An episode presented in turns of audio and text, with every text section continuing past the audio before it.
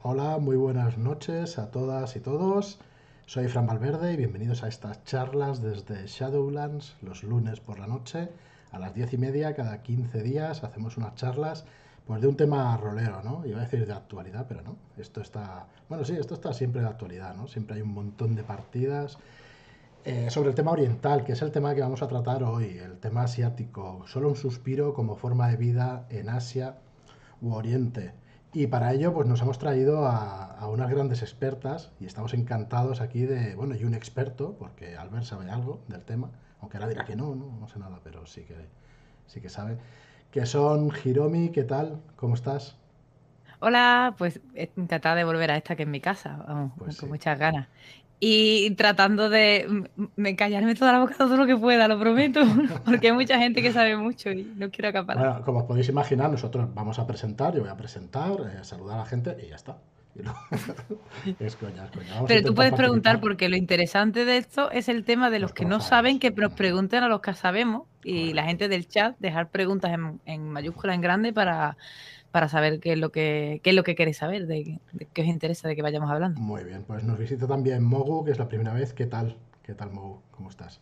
Muy buenas, pues nerviosa, pero con mucha, mucha ganas de, hablar, de, dar la chapa y de soltar muchas, muchas cosas. Todas las cosas. Muchísimas gracias por venirte. Creo que se nos escucha bien. No, he preguntado hoy, pero espero que se nos escuche bien. Y, y nada, Kaede, ¿qué tal? ¿Cómo estás? Buenas noches. Muy buenas noches, encantada de estar aquí segunda vez, sí. Encantadísimo nosotros de tenerte por aquí. Y Elena, ¿qué tal? ¿Cómo estás? ¿También la segunda o tercera vez? Ya no lo recuerdo. Tercera ya. Tercera, ¿verdad? Encantada de volver con este plantel ya, ni te cuento. Espectacular. Muy bien, y, y, como siempre, pues está Marlock, muy buenas, ¿qué tal? Hola, ¿qué tal? ¿Ya está? No, es que. yo, he venido, aquí. Eh, lo vamos a ver dibujar todo, todo el tiempo. Sí, sí. Claro, es que cada vez me complicáis más la, la vida, ¿eh? Jodido. Eh, Joaquín, como siempre, ¿qué tal? Buenas noches. Hola, muy buenas noches. Me voy a explayar en, el, en la presentación porque luego me voy a tener que callar. Así que estoy súper encantado de estar aquí con todos vosotros y a aprender, aprender mucho. Y preguntar también, que como dice Jeromi, pues estará bien que, que no conocemos tanto de la ambientación y todo eso podamos preguntar. Albert, muy buenas noches, ¿qué tal? Sean buenas para ti, porque a mí el F5 no me carga. No te carga y no... Yo tengo una crisis aquí existencial. Por cierto, vamos a hacer una pequeña pausa. Bueno, nosotros seguiremos, pero os vamos a dejar que vayáis a todas las partidas, ahí apuntaros a todo lo que podáis de la Netcon que bueno, que vienen ya la semana que viene, en Semana Santa, y esta noche a las 11 empieza la inscripción, para que no lo sepa. Que a menos 5 pues estaremos eh, dos o tres hablando y el resto se irán a, hacer sus partidas. Y, bueno, esperamos que os lo paséis muy bien con todas las partidas de la Netcon. Nosotros como Shadowland llevamos dos o tres. Eh, de hecho, dos de ellas por David, por Rolero Viejo. ¿Qué tal, David? Buenas noches. Muy buenas noches. Ya no sé cuántas llevas. Estoy aquí encantadísimo de estar con esta increíble mesa. Vengo aquí a aprender mucho. Oye, pero tú sí tienes experiencia en el tema, en el tema asiático, juegos y todo eso, ¿no? Algo has jugado de. He jugado poco, pero he jugado algo, sí. Aquí, esto lo atestigua. La culpa es de Elena. Por eso está ahí. Claro que sí. Y, pero no, no, no, ni mucho menos. Puedo, yo aquí más que aportar, no voy a aportar nada. Si acaso preguntas, al que vengas a aprender mucho. Muy bien, pues eh, nada, no sé por dónde queréis empezar. En principio, a ver, estos son charlas roleras, así que si podamos, si podemos hablar, no sé si de juegos de rol, si de ambientación. Yo tengo un par de preguntas, fuera de ahí ya. Antes que nada, lo, empezamos por saludar a Elena. Ay, mil perdones, Elena, por favor. Que se, me ha pasado. Bueno, ya te he dicho. No, ya te he dicho que habías venido la tercera no, vez. Sí, ah, sí, hostia, me has confundido, Hiromi. Muy mal. Bueno, pues como, como decía. Pues sí, a mí es fácil pillarme por eso. Eh, como decía Hiromi, que mm, nosotros, o sea, por un lado, querríamos charlar de la cantidad de juegos que hay asiáticos, ¿no? De juegos de rol y ambientaciones y todo eso. Eh, una pregunta, por empezar por algún sitio. ¿Todos se refieren al mismo periodo histórico o todos se refieren al mismo ámbito geográfico, sea Japón, sea China, todo eso, o cambian mucho las ambientaciones, o hay un poquito de todo? A ver si nos podéis hacer un, poquito de, marco, ¿no? De, todo lo que hay del tema asiático. Vale, si os parece, empiezo yo. A ver, pasa con Asia, yo creo que, hay ciertos países que tienen mejor marketing y ciertas épocas que son fetiches y son las que normalmente vienen más representadas, ¿vale? En el tema de mm, los países más representados actualmente son Japón, China y Corea, y hay muchos olvidados, toda la parte tailandesa, Camboya, en fin, toda la parte más baja, eh, pues tiene un gran olvido por ahí, pero bueno, y yo diría, que me corrijan si no mis compañeras, que en el tema de Japón hay mucho hablado de la época Tokugawa y el Sengoku Basara, que es una parte muy clásica, y la parte china está más tocada normalmente a la parte de los tres reinos, a lo que es todo el género wuxia, de tigre y dragón, y espadas voladoras, y gente volando y pegando sus grandes saltos y tal. Eh, la parte de la unificación de los reinos o la parte un poco de, de los grandes imperios, incluso ya si nos llegamos a un juego como es leyenda, también tenemos el tema de los mongoles y tal, pero no hay, no hay juegos específicos en lo que es eh, quizás mongoles como tal, sino si acaso la llegada a lo que es el imperio, incluso se podría ver algunas partes cuando los mongoles llegaron al trono en China después de la unificación. Y por otra parte, eh, luego creo que hay una parte como actual, así en plan, pues no sé, de típico de mafias y otros tipos clichés asiáticos que también suelen gustar mucho. Y anime. Oye, una, una, pregunta, Girome, antes de todo esto, ¿se juega igual en Asia que aquí a rol? ¿Es igual, ¿Está igual de extendido o no? Voy a, voy a pero voy a dejar que Mogu responda porque sabe mucho del tema. pues justo ese tema tengo una charlita en las Netcon, he estado, pero sin resumen, mm, depende del país. En Japón, la escena, tanto de población propia como de juegos de juego de fuera, por ejemplo, juegos que llevo aquí como Ryutama o Tenracho Zero, la escena indie, digamos, es parecida a la española. Hay producción propia, hay juegos que se exportan. En Corea, eh, los últimos 20 años, lo que hay es un estancamiento creativo, la mayor parte, sí, que se importan juegos, pero no se exporta nada y se cree muy poquito. Y China es especial. China, em, todo lo que es D&D, metación europea, no suele triunfar. Suelen triunfar más cosas o hechas allí, o eh, si son cosas más clásicas, por ejemplo, eh, D&D quinta, mm, suelen preferir jugar a 3.5 porque lo consideran más mm, divertido, porque personalmente más digo, siguen digamos, esa etapa de eh, buscar más cercano a los wargames, a cosas más. Vamos peleando y menos, menos jugar. Más combate. Claro. Así un poco, ese es en resumen un poco la escena. Hasta lo que sería China, China, Japón, Corea, sí. Marlock se parte, por favor, Marlock, de el, el comentario de calidad sobre 3.5. Está silenciado, está silenciado. Lo tenemos muteado porque habla de 3.5. Dale, dale. Tío, que estás muteado. Estoy con las ventanas, coño, que no se puede dibujar y estar aquí. No, no puede ser. Que claro, es que 3.5, hombre, yo me imagino a esta gente que, que. Porque he jugado algún juego oriental, de juegos de rol oriental para ordenador o, tal, y hombre, es que no tiene nada que ver con lo que tenemos nosotros aquí de, concepción de, de rol. O sea, porque no sé, los mismos combates eh, que suelen ser de hash, de hash and slash, ¿no? De estos de, dar aquí. Allí son tácticos de por turnos, la mayor parte de ellos. Y los más sonados que han llegado aquí, imagino que Final Fantasy y todos estos, que son, son así, ¿no? De, ese palo. Entonces me hace gracia porque sí, seguro que a esta gente le, mola más los numeritos y hacer sus cábalas y. Le va logore, le va logore. También puntuar que en Japón, por ejemplo, mm, sí que les mola más el indie y el skate, por así decirlo. Eso es más caso China, sobre todo, bueno, capital y, toda esta zona. Por puntualizar. Seguid, seguid, que yo tengo un poco más que aportar.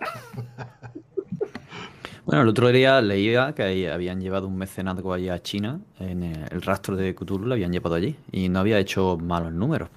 Pasa que para ser China, pues no eran tantos, ¿no? Pero para lo que se ¿Cuántos estamos son? acostumbrados a cosa, que en China los números son altos porque el número en general Claro. es alto.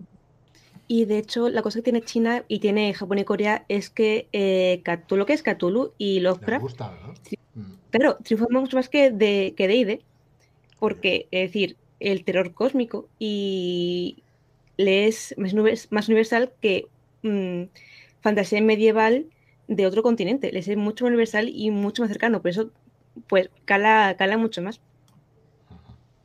Al final, al final es nuestro folclore, no el suyo. O sea, el tema de los elfos, el tema de todas estas cosas es nuestra. Es, es occidental, ¿no? Es, es nuestra, es europeo, es nuestra, es nuestro tema.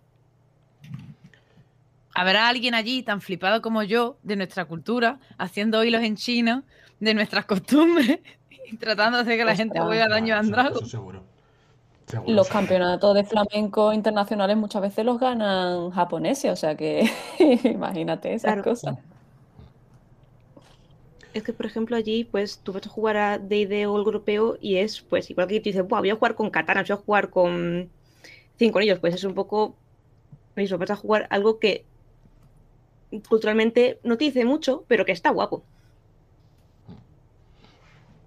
Bueno, son muy, son muy suyos, ¿eh? Porque yo en el 2010 estuve en Japón y estuve por ahí de mochileo durante un mes. Y, la verdad es que flipas por, por cómo es la cultura, por cómo son las gentes y pues como en todos lados, ¿no? Que, que habrá de todo. Pero me llamó mucho la atención el tema de los rockabilly, que me encontré en un parque, porque era como...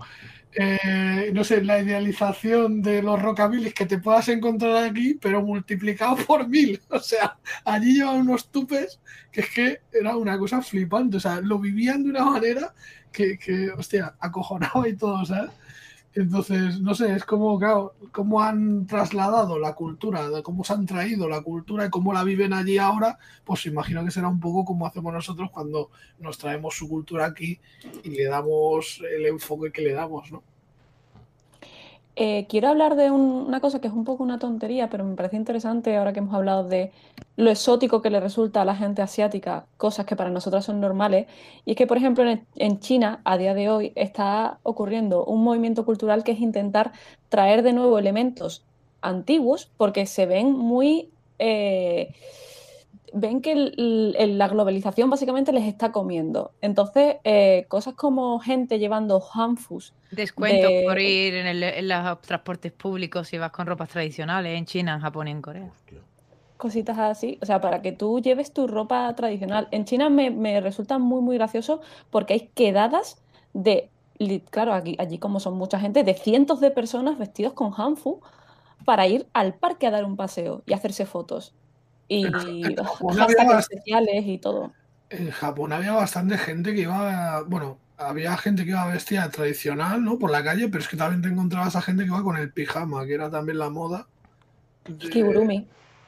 El kigurumi, el kigurumi.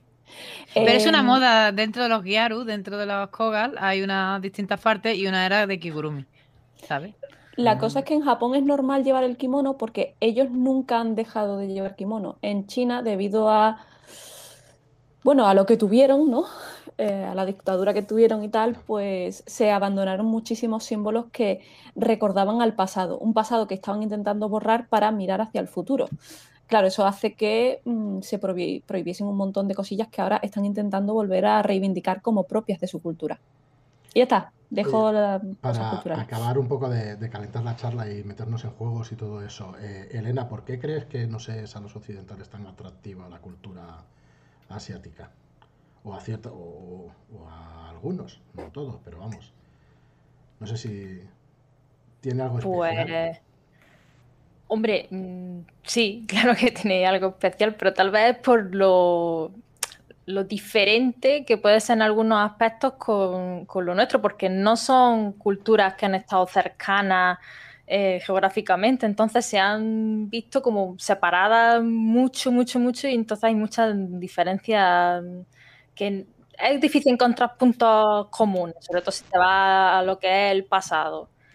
y tal vez por ese misterio, por ese misticismo, por esa diferencia de cómo ven ellos el mundo, es lo que tal vez nos atraiga, aparte de vestimenta, comida, música, etcétera. Pero bueno, cada uno sí, también, también tienen una religión totalmente diferente a la nuestra, entonces tal vez un poco por eso, por la curiosidad, por descubrir y probar cosas que aquí no es fácil. Bueno, ahora más, pero antes era más complicado.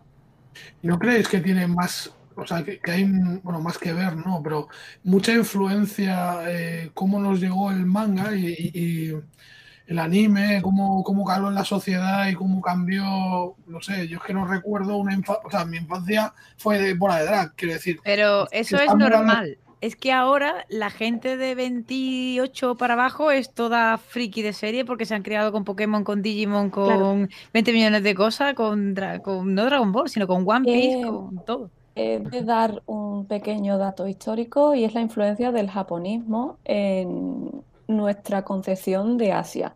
Es decir, una de las razones por las que nos resulta tan atractivo países como, por ejemplo, Japón, pero no nos resulta tan atractivo Tailandia o, qué decir yo, un país eh, África, o ya incluso fuera de Asia. En África hay países que tienen culturas completamente distintas, religiones mm, alucinantes.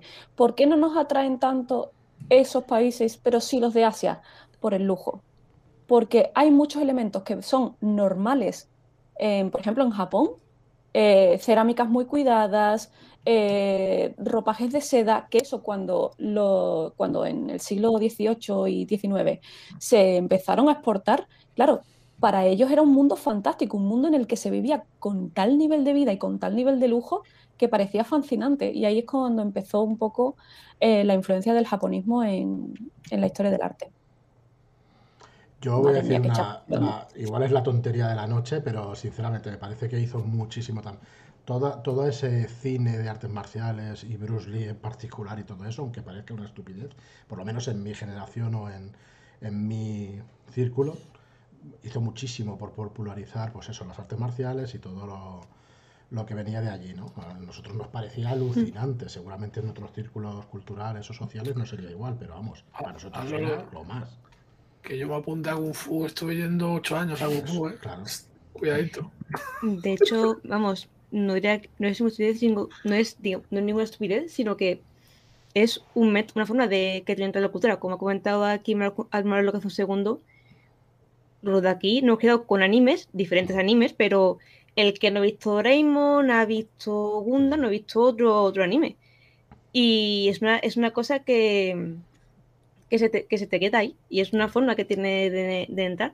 A, mí el mm. manga fue lo que me hizo empezar a escribirme con japoneses, penpol japoneses, para aprender de su cultura de primera mano y que ellos me contaran las cosas, ¿sabes? de hecho... Ah, que sí. Ah, vale. Eh, em, dale, tema, tema Corea. en especialidad es coreano. Entonces pongo ejemplo. Ahora mismo está viendo la gente joven que está, bueno, para ser, por ejemplo, toda esta película de cine coreano, toda esta música que están los jóvenes que, que para para acá, es el mismo, fenómeno, que es por otros medios, solo que en vez de ir por anime que va a las televisiones locales, que pasó con Japón, está yendo por otro tipo de medios. Y de aquí a 5 o 10 años, pues habrá, y ya está viendo, un espacio cultural, cultural coreana tan grande o más constante como siendo, o convivido por, con Japón. Oye, Albert, que estás muy callado.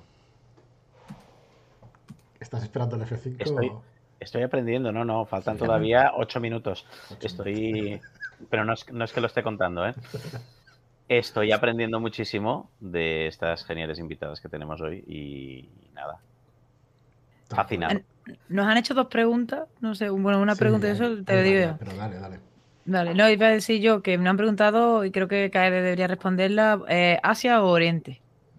Pues sí, vamos a, vamos a tratar el tema sin ánimo de, nada, de polemizar ni nada, pero ¿por qué Asia? ¿Por qué Un poquito sí. Vale, pues ¿por qué Asia? A preguntar en chat, ¿eh? Vamos a hablar de un tema que es un poco peliaguda para las, las comunidades asiáticas, ¿de acuerdo? Oriente es una palabra que viene de una visión nuestra. de una visión de las personas de Europa.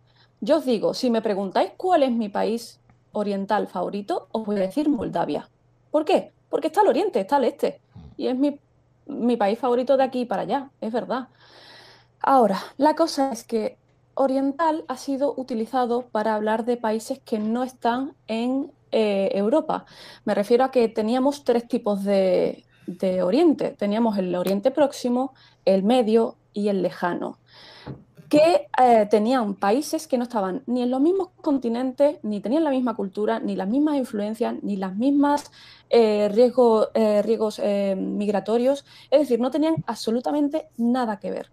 ¿Por qué? ¿Por qué las acoplábamos de esa manera? Simplemente en una dirección simplemente en un conjunto de países que están en cierta dirección. Pues era simplemente una manera de separarlos de nosotros, de alienarlos culturalmente de nuestra influencia. Entonces, Oriente no está bien dicho. Estaría bien dicho, como pasa por ejemplo en esta charla, cuando hablamos de Oriente desde el punto de vista de nosotros somos Occidente y estamos hablando de algo que está más allá.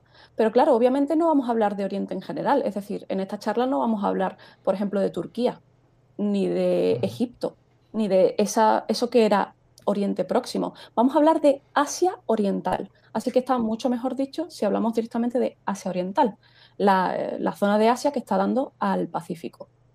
Pues Creo que no me, no me he saltado nada. Me parece estupendamente que se pueda argumentar y que se puedan explicar las cosas con naturalidad y ya está. De todas maneras, yo siempre quiero decir una cosa, que es curioso que ellos mismos tienen también el tema Occidente, como por ejemplo el gran libro clásico de Viaje a Occidente, de Sun Goku o Son Goku en japonés tal. Sí, pero el tema de Oriente es algo que se ha, digamos que ha empezado el movimiento de hablar asiático en los años 70, 80. Es en el momento en el que han dicho, no, con la globalización ya no podemos hablar de una separación entre Occidente y Oriente, porque somos todos iguales. Hablemos de una separación real, la que eh, ejercen de manera política a través de continentes. Hablemos de continentes, hablemos de África, hablemos de Asia, hablemos de... Claro, esto es un tema que ha venido de hace muy poquito y no pasa nada si seguimos hablando de oriental, pero tenemos que ser conscientes de que Oriente cuando hablamos normalmente de Oriente, hablamos precisamente de Asia, porque ya a día de hoy nadie usa Oriente para hablar, por ejemplo, de la India. Cae, dejemos al ver que se tiene que ir a, al F5. Dale, dale. Ah, vale, estás marcando los minutos, los cuatro minutos. Bien, bien. Eh, Cuatro minutos, ponemos warning. Hablemos entonces de roleros, que es lo que nos une a todos y que es lo que, lo que vamos a tratar, yo creo que mejor. De hecho, quedan cuatro minutos, eso. El que quiera marchar o el que quiera estar ahí dándole a F5 y tal, no os preocupéis, que lo entendemos perfectamente. Venir aquí a las 11 y un minuto. Ahora vamos a empezar a decir la lista de juegos asiáticos. La, lista de juegos asiáticos vamos a empezar a decirlo, que es solo una enumeración, es una enumeración. La tercera os va a alucinar. El tercero va a alucinar, como diría esto. Pues venga, cuando quieras, Hiromi, vamos a hacer una. Eh, sí, venga, vamos a hacer la lista. dicho unos cuantos. Sí, sí, tengo ya aquí una, una, lista, ¿sabes? Yo tengo uno que no conocéis, pero bueno, me lo guardo para cuando. Venga, empieza tú y dile eso. No, no, no. Que lo tengo que buscar, no te preocupes. Vale, a ver. No, no, no, ese tiene que ser el tercero, recuerda. El claro, Busque, búscalo rápido. Búscalo rápido. Pues mira, yo creo que van sin orden, ¿vale? Me refiero que no va. Aunque vaya a decir la leyenda de los cinco anillos el primero, no significa que sea el más importante. Para nada. Un minuto, vale. Luego tenemos también, como en mi caso somos Wicked, aquí servimos al dios John Wick, pues también Sangre y Honor, que para eso juego yo todos los domingos a chinos con katana. ¿Sabes? Vale. El tercero, Frank, que nos va a alucinar, ¿lo dice? Sí, Righteous Blood, Ruthless Blades, que yo mi inglés es nefasto. Pero lo voy a poner por aquí en los comentarios para que lo conozcáis, ¿vale? Y que ah, así pues tenemos una cosa un poco distinta. Luego también tenemos dos juegos que vienen de Japón. No, deja de ser Buxia, ¿eh? el género Buxia. Vale, me, me Luego dos, dos, juegos que vienen de Japón, Japón, como son Ryutama o Tenra Bansho Zero. De los juegos, de los juegos justamente de Buxia, tenemos el Buxia español o Wuling, que es francés. Eh, tenemos el Red Blossom.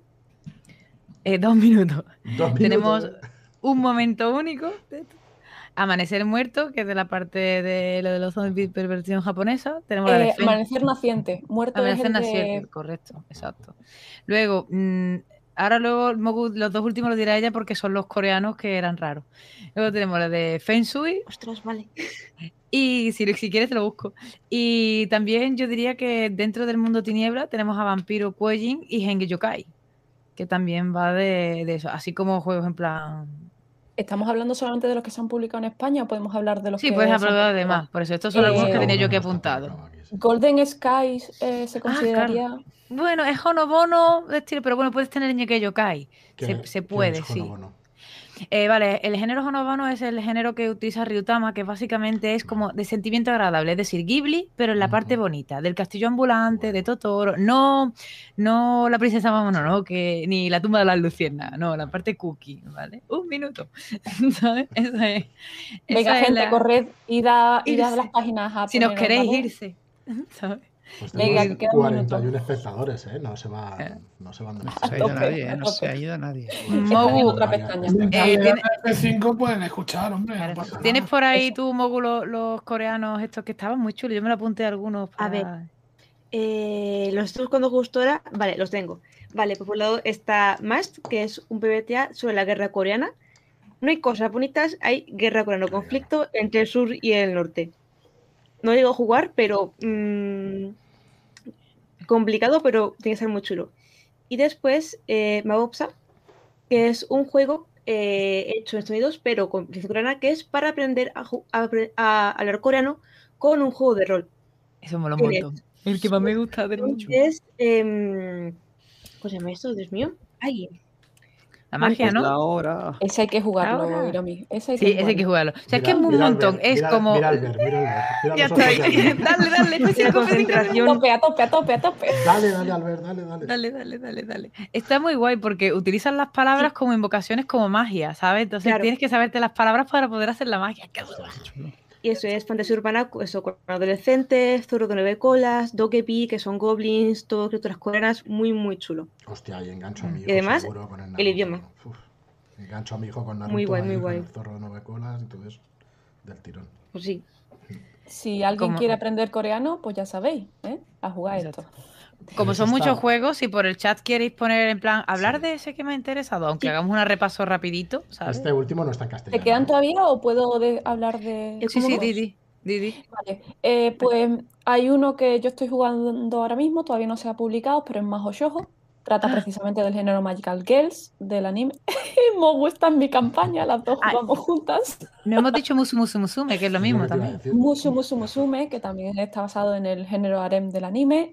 Y eh, las chicas de, de, Carpe Dice están jugando ahora mismo a Hanafuda Thunder, que es un sistema propio que puede que en un futuro eh, llegue a alguna editorial. Ojalá. ¿Y la, de, ¿Y la de Academia Titán se consideraría también? Academia Titán, perdona, pero mecas, ¿vale? ¿Quién, ¿quién hizo el, el, el, género mecas? Pues eh, sí, también yo lo pondría dentro, sobre todo con nuestras eh, Daiki y Arashi, yo lo considero ya.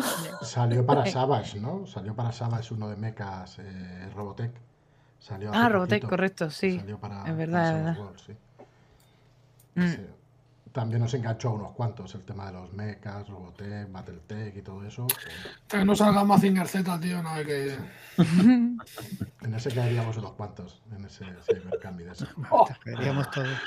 También dentro de ambientaciones. Uy, perdón. David, David. No, no solo quería decir que Ismael Álvarez pedía que si este listado podía estar por escrito. Lo estoy escribiendo ahora un poco, pero claro, pero voy a escribir ahora los que son y me miráis en el, los que me faltan, porque me van a faltar, porque no he podido anotando todo y añadir lo que. Venga, Te paso por Discord los coreanos. Sí. Sí, Sojo es el coreano, la, descripción del vídeo posterior. yo no, es eh, ah. japonés y mágicas. Está basado en el, Está basado en el género de anime eh, de Magical Girls, de chicas que se transforman de manera mágica, como puede ser Sailor Moon, Sakura Cazadora de Carta, también es un tipo de majo shojo, o incluso las supernenas. Las supernenas también entran dentro de. de este. Del tirón con mi hija. Ay. Tin, tin, eh, pues si queréis empezamos a hablar un poco de, de preferidos, de qué es lo que más habéis jugado, de qué es lo que más os apetece jugar y explicamos un poco entonces en detalle alguno de ellos. No vale, No vale leyenda, Antes de nada nos han hecho una pregunta. Antes. la hago. ¿Por qué muchas ambientaciones futurísticas mezclan elementos de Asia antigua? Nos la ha hecho. Mm, creo es de JR Roll. Yo creo que no es que lo mezcla, es que. A ver, pasa un poco desde mi punto de vista, ¿no? Que cuando vamos en plan al. Primero, si por ejemplo nos vamos a Star Wars, ¿vale? Siempre que los Jedi llevan kimonos, es que así. Creo que siempre a mí me ha parecido un poco como lo, eh, lo raro, ¿no? Te va, ¿Y qué es lo raro pero que no tienes que poner mucha inventiva? Pues te vas a una cultura que no es la tuya y ves algo molón y dices, jo, cómo molan estos trajes. Pues se lo voy a poner a, mi, a mis tíos sin sentimiento que se supone que protegen la paz, pero no pueden tener buenos sentimientos positivos y claro, por eso son edgy boys y todos terminan en el lado oscuro. Pero no solamente es eso, es que por ejemplo en, en Star Wars eh, la reina Amidala lleva peinados y ropajes típicos para mí son chinos. No sé si Mogu va a decir, no, son coreanos y, pelearemos a muerte aquí entre nosotras. Iba a decir mongoles, pero creo que es un debate que da por una charla entera aparte, sí. Porque depende de qué hablamos de las influencias de China y de todas sus eh, tribus, porque cada, cada zona de China, mm, bueno. Yo siempre había pensado que es porque se da por hecho que en el futuro, eh, como que va a haber una expansión también de, de todas aquellas culturas y la demografía superior, con lo cual siempre había pensado que era porque se supone que en el futuro pues estarían más mezclados. Por ejemplo, en Firefly eh, los insultos son, en, no sé si en japonés, en asiático, no sé qué idioma será, ¿no? Pero creo que es chino. Y siempre había dado por sentado que era por eso, porque se supone que en el futuro... Puede ser por eso. Es por el exotismo también, básicamente. Y yo creo que también es porque, como vemos que hay tantísima protección por parte, por ejemplo, de Japón respecto a sus costumbres, pensamos que obviamente en el futuro esas costumbres no van a variar, sino que siempre va a haber gente con kimono, da igual que sea el año 2000, que el año 3000, que el año 4000. Entonces, a lo mejor eso puede influir en nuestro pensamiento. También comentar que es una ficción, el cine en general, desde hace muy, bueno, desde casi, siempre, coger algo de un país del mundo que es poco conocido es el comodín creativo de cualquier director de Hollywood una, hace poco pasó una, una serie mm, y llega con Patricia y cogen una fruta alienígena, era una fruta mm, india, creo un rambutón, una cosa así. Claro, la gente yo digo, pero esto está en el supermercado, ¿qué fruta mexicana ni, ni, ni, de qué me está hablando? Y coger elementos de cultura india, cultura menos conocida y ponerlo como sí, porque una cultura indígena mega mística. Y no, no, señor, esto, esto es un país de verdad que está aquí al lado. Mm, trampa, Trampa y exotismo, trampa. Tráigame usted una fruta alienígena, que he pagado mi entrada. Hombre, te claro, claro. Por favor. Te vas a la Capadocia y la Capadocia es. todas las películas de Star Wars y todo eso están ahí rodadas en la Capadocia. Claro. En Turquía. Es que además de ser. En vez de ir a rodar a Marte, que, sería. Es que. Por algo está ahí el robot, está cogiendo fruta y, y, grabando imágenes. me parece fatal que la gente no invierta en ir a Marte para grabar, la verdad, me parece fatal. Y aparte de lo que tiene de, que es, bueno, pues poco original, lo que tiene es que coges un elemento de una cultura real, una cultura viva, y lo exotizas y lo conviertes en algo ajeno. Justo lo comentaba ahora Kaede del tema de Amidala y tema, tema, chino barra mongol, eh, trae cola.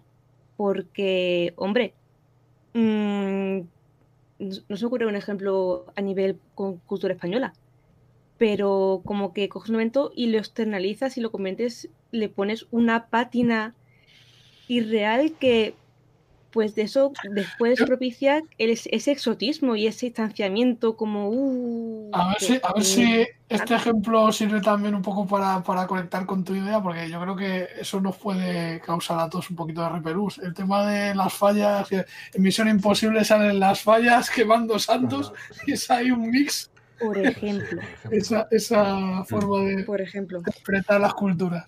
Claro. Esto tenía más sentido en el medievo, ¿no? Cuando escribían una novela y se traían algo de, no sé, de la India o de... Y claro, nadie había viajado a la India, nadie sabía nada de la India, y era como súper extraño, súper exótico, pero claro, ahora en este tiempo de globalización no tiene mucho sentido. Bueno, chicos, yo creo que hemos tratado un poco el tema así en general, pero hay que meterse ya en juegos, en nombres de juegos. Nos hacen una pregunta interesante. Eh, a ver si la veo. La de Iker Sanders, dices. No, una que he visto de Narle, ahora si quieres la dices. Dice, entre los juegos que habéis nombrado, ¿hay algún tipo de diferenciación, digamos, entre los más tradicionales que él pone o ella pone, no, ella pone Leyenda de los Cinco Anillos y los que son mucho más tirando al manga, como Tenja, Tenra Bansho Zero y estas cosas, si en realidad no se parecen en nada. Yo eso sí, bueno, tengo los dos, pero a ver si le podemos explicar las diferencias. Esto se lo voy a dejar a Iromi, pero ¿por qué consideramos que L5A es más tradicional y menos parecido a un manga, a pesar de ser un mundo de fantasía, que Tenra Bansho Zero? ¿Por qué? De hecho, voy a hacer el punto ahí. El 5A es de John Wick, que es un señor, americano, muy americano. Mission Zero es un juego japonés, un señor japonés. Desde mi punto de vista, básicamente es más que nada por, el tema de en qué momento o cómo está tratado la, cultura. Porque mira, lo primero, si cuando se conoce de Japón, te das cuenta que los japoneses son los primeros que no tienen respeto a su propia cultura en el sentido de que te cogen y te hacen Jesús y Buda, un cómic de cachondeo sobre las vacaciones de Jesús y Buda. Y aquí se nos, o sea, sería imposible para nosotros pensar hacer algo así, ¿vale? Y es lo, lo que tiene Tenra, ¿no? que es un poco como cuando lees el manga, que son capaces de hacer cualquier locura, te coge One Piece el poder de Mister Elástico, que es lo más horrible del universo, y te hace a Luffy, que mola un montón con los superpoderes que tiene, ¿vale? Entonces como que siempre la dan vuelta. Y nosotros lo que buscamos de Oriente es la experiencia esta de, su tradición o de su cultura, un poco tal, y, por eso hay otros juegos como Sangre y Honor o Leyenda de los Cinco Anillos o tal que tienden, o Red, eh, Red Blossom, que la diferencia básicamente es que cogen como la filosofía pues más romantizada o basada también en ciertos libros eh, sobre también cómo se vivían pues ciertos periodos históricos. Y yo creo que una de las máximas principales que tiene de, de acercarse al, entre comillas, historicismo, y entiéndose muy, muy, muy, muy en comillas, es el tema de, por ejemplo, de cómo se ve cómo se cuentan las historias en Occidente y en Oriente, y ahora vamos a entenderlo en, una forma de hablar totalmente parcial de lo que se crea aquí y lo que se crea allí. Es decir, cuando nosotros jugamos a, cualquier rol de aquí, ¿vale? Nosotros jugamos a una épica, ¿vale? Entonces, el mayor eh, a ser los héroes y a luchar contra las injusticias y a cambiar el sistema y a derrocar al malvado. Pero cuando lees las cosas asiáticas y entiendes un poco su cultura, esa no es la historia que ellos juegan o cómo entienden un poco su propia eh, literatura y tal. Ellos juegan más al drama de, de estar ahí en esa situación, vivirla, asumirla, porque al final sepas o no sepas, ya sea de manera, me refiero en leyenda, ¿vale? Sabes que hay otra vida, pero digamos de una manera real, sepas o no sepas que hay otra vida o no, nosotros hemos tenido un trasfondo judío-cristiano y ellos han tenido un trasfondo budista en su mayoría. Por lo tanto, de una manera u otra, tiene esta concepción un poco como que hay una sucesión de vidas, luego creerán o no creerán, pero está metido en su cabeza igual que está metida en la nuestra, el trasfondo judío-cristiano, ¿vale? Y entonces, eh, muchas veces cuando la gente pasa, por ejemplo, a leyenda, me pasa mucho, me preguntan todas las semanas, el choque más brutal que sufren es en plan, bueno, pero yo quiero un running que termina no sé qué, no sé cuánto, y digo, no, eso es la típica cosa que pensaría un occidental. El drama oriental es jugar con un puto running que no eres nadie y nunca vas a ser nadie. Y eso es lo bonito de esa historia. No es cambiar el status quo ni nada, es vivir el, el drama y tal. Y también es otra parte que es que te enseñan todos los libros pues también más japoneses, porque en el Wuxia, pues no, pero al final es un poco el sacrificio o la muerte, en el tema de Japón, la muerte es más rápido y estamos acostumbrados a daños and Dragon otro sistema, no chulo, pero más sistemas clásicos, ya te digo, de eso, de venimos de daños and Dragon el 60% del rol en el mundo, o sea, es que no se puede evitar, donde morir es muy complicado o cada vez más complicado y en Sangre y Honor hay una regla específica que se llama katana, que es, se desenvaina la katana y de un golpe estás muerto. Fin. Bien. Fin. ¿Sabes? Y la gente es como, pero es que entonces, ¿para qué aprendo tantas técnicas y tantas tal y tantas cual? Si muero, porque no va de sobrevivir. Es que las historias en Asia no van de sobrevivir. Va del tiempo que haces y lo que haces mientras estás vivo, pero no de sobrevivir. De hecho, sobrevivir normalmente en la concesión honorable y tal es como el mal de eh, un mal. O sea, nadie quiere llegar a retirarse. Un héroe de Wuxia que termina, que termina retirado. Es como debería haber muerto en una, en una épica gloriosa. Y un samurái retirado es porque no ha muerto en batalla. Y, ¿sabes? De hecho, hay una historia muy triste en el clan del unicornio y es que los unicornios que se hacen mayores los echan de, sus ciudades, viven en poblados aparte. ¿Por qué? Porque eh, no son útiles para la sociedad. Entonces, eso está basado realmente en, culturas eh, reales. Que los ancianos, a ver, no, o por supuesto, a día de hoy los ancianos um, se la europea, La europea, Caede. ¿La europea? No vayas muy lejos esto. De enviar a los ancianos a un... Un geriátrico. Un geriátrico, esto es nuestro. al, retiro. También verdad. Pero, pero es eso, que un guerrero no podía llegar a viejo, porque eso significaba que no había sido buen guerrero, no había estado en suficientes guerras, no había dado su eh, vida por su, por la comunidad, porque al fin y al cabo en Asia se tiene más un concepto de la comunidad que el individuo. El individuo no vale nada, porque el individuo es solamente uno, la comunidad es lo importante. De hecho, es curioso porque... Pero, pero no es un poco... Si el individuo no vale nada, ¿por qué te afecta tanto que llega viejo? Porque no ha servido a la comunidad.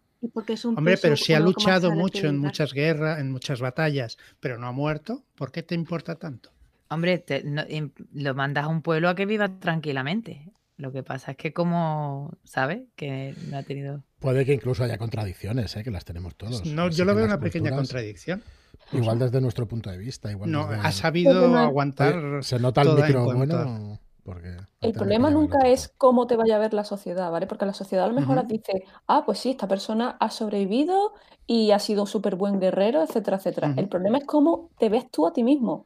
Porque en, Oriente, o sea, en Oriente, en Asia, lo importante es la concepción que tengas tú de, ti mismo, de cómo has vivido tu vida y de para qué ha servido tu vida. Que ahí estamos, entramos en el bonito, mm, eh, en el Ishikegai, en el cuál es el, tu propósito para tu vida. De hecho, es curioso porque todo este tema de una comunidad eh, de este, con estas ideas, de, lo has comentado, como comentaba Albert, no es justo de Asia. Por ejemplo, en la cultura nórdica, por llamarlo, voy a llamarlo vikingos, aunque me duela, pero vikingos, ¿vale? Porque, en fin, Mm, se comparten muchos, muchos valores con lo que es decía lo de con el Bushido. Hay muchos, muchos valores compartidos. Lo, mismo que he comentado de alguien mayor, mmm, se llegado mayor, que ya no sirve, es va igual y es algo que se transmite muchas veces y surge no sirve, no sirve para, para, las funciones que solía hacer que sería guerrear ¿no? pero sí podría servir para entrenar a otros guerreros ¿no? ¿o no? es una que, una que alimentar es algo que suele pasar sobre todo. Sí, a ver, podría, podría entrar. Hombre, a lo mejor sí puede entrar. Y se cargan al cazador. Que, volvemos, a, volvemos a lo mismo. ¿En qué posición está? ¿Es el daimio? ¿Es el ex daimio? ¿Es el padre alguien que tiene de eso? ¿O es un campesino al que al final está tienes que sostener la familia y que También vamos yo quiero a explicar decir una eso, cosa... vamos a explicar eso un poco. O por eh, Elena, que tú no quieres explicar la diferencia que hay entre las altas, las clases altas, digamos, entre los antes de que expliques, me, me, mm. gustaría hacer una anotación de todo esto que han dicho de la sociedad. Es que hoy en día en Asia se sigue manteniendo esto del tema de la, de la sociedad muy fuerte. Voy a poner un ejemplo de Japón, ¿vale? De un amigo mío tal. Em, en Japón te dicen que la sociedad también te educa. ¿Vale? Entonces, eh, es un caso real, ¿vale? Iba mi, mm, mi, amigo cuando se mudó, pues, pues, bueno, tenía amigos allí japoneses y tal, y entonces fue a cruzar una calle y no iba, iba a cruzar por un sitio que no era el paso de cebra y por supuesto no estaba en verde, ¿vale? Y el japonés le dijo, ¿qué haces? Dice, pues voy a cruzar por aquí que no pasa nada. Y dice, no, tenemos que cruzar por el paso de cebra y cuando esté en verde. Y dice, ¿por qué? Dice, porque son las normas. Y dice, pero es que no hay nadie. Y dice, ¿y si te está mirando un niño? Y se quedó él, ¿cómo? Y dice, es que puedes haber alguien más pequeño y tú le estás enseñando mal. Y no había nadie, pero dice, bueno, ¿y el easy? ¿Y si lo haces y te ven mal? Y todos tienen ese sentimiento también de responsabilidad para con la comunidad de una manera hasta ese tipo de detalles. Y me acuerdo que le impactó mucho y cuando me lo contó a mí también me quedé, joder, pues es que en la vida me había parado yo a pensar eso. Y si te ve un niño, y ya ahora que Elena explique, por favor. Eh, ¿Qué nos puede explicar, Elena, de la diferencia que hay de ser un samurái a ser un, campesino y todo esto del alma y todo eso?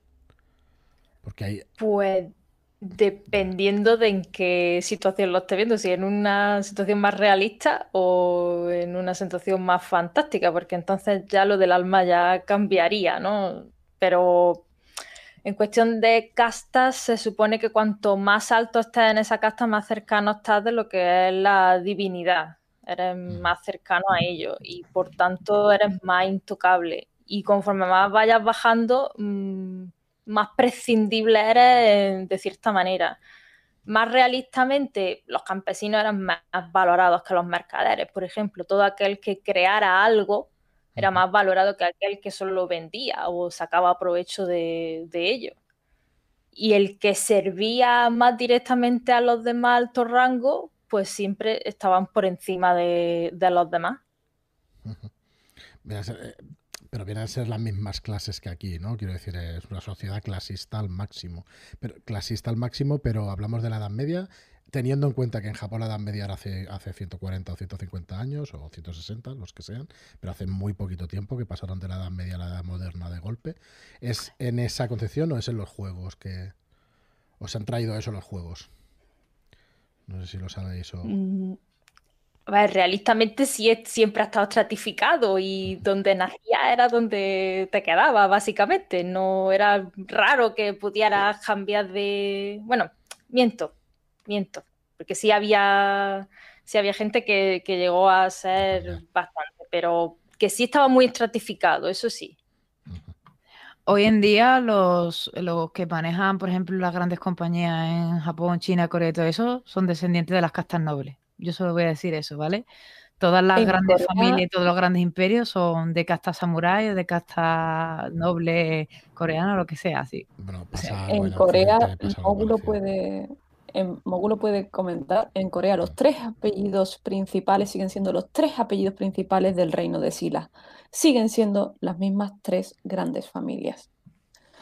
Eh, a día de hoy los estratos ya no se usan tanto dependiendo de en dónde, porque en Japón te siguen mirando mal si eres carnicero, porque eres un jimin. Bueno, perdón, mm, lo siento, ¿vale? Esto es como... Eta, eta.